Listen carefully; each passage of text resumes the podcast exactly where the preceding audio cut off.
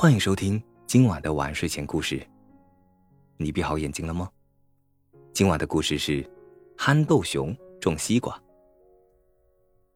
春天的时候啊，欢哥哥送给憨豆熊几颗西瓜秧苗，憨豆熊将它们种在屋后的山坡上。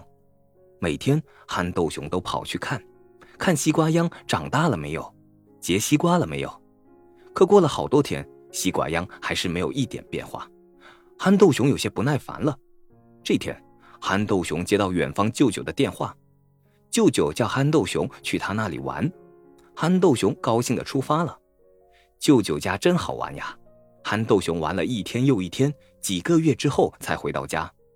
咦，他惊讶的看见欢哥哥正在屋后的山坡上除草呢，眼前到处都是又大又圆的西瓜。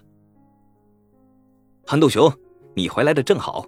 你看，你种的大西瓜丰收了，你快将这些西瓜收回家吧。”欢哥哥高兴的叫道。憨豆熊有些不好意思了。欢哥哥，那些西瓜秧是你送我的，现在又是你除草的，我我可没资格收这些西瓜。憨哥哥笑了。憨豆熊，你不必不好意思，其实我做的也很少。你瞧，这地下是蚯蚓兄弟的家。如果不是他们帮着翻土松地，这些西瓜根本长不了那么大。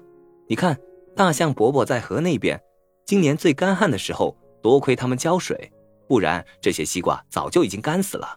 嘿，你看，猫头鹰大叔在那边树上，如果不是他专门守在这里，这些西瓜早就被老鼠偷光了。说到这里，欢哥哥又说：“当然了，憨豆熊，这还多亏你选了一个好地方。”如果不是你把这些西瓜秧种在这里，这些西瓜也长不了那么好。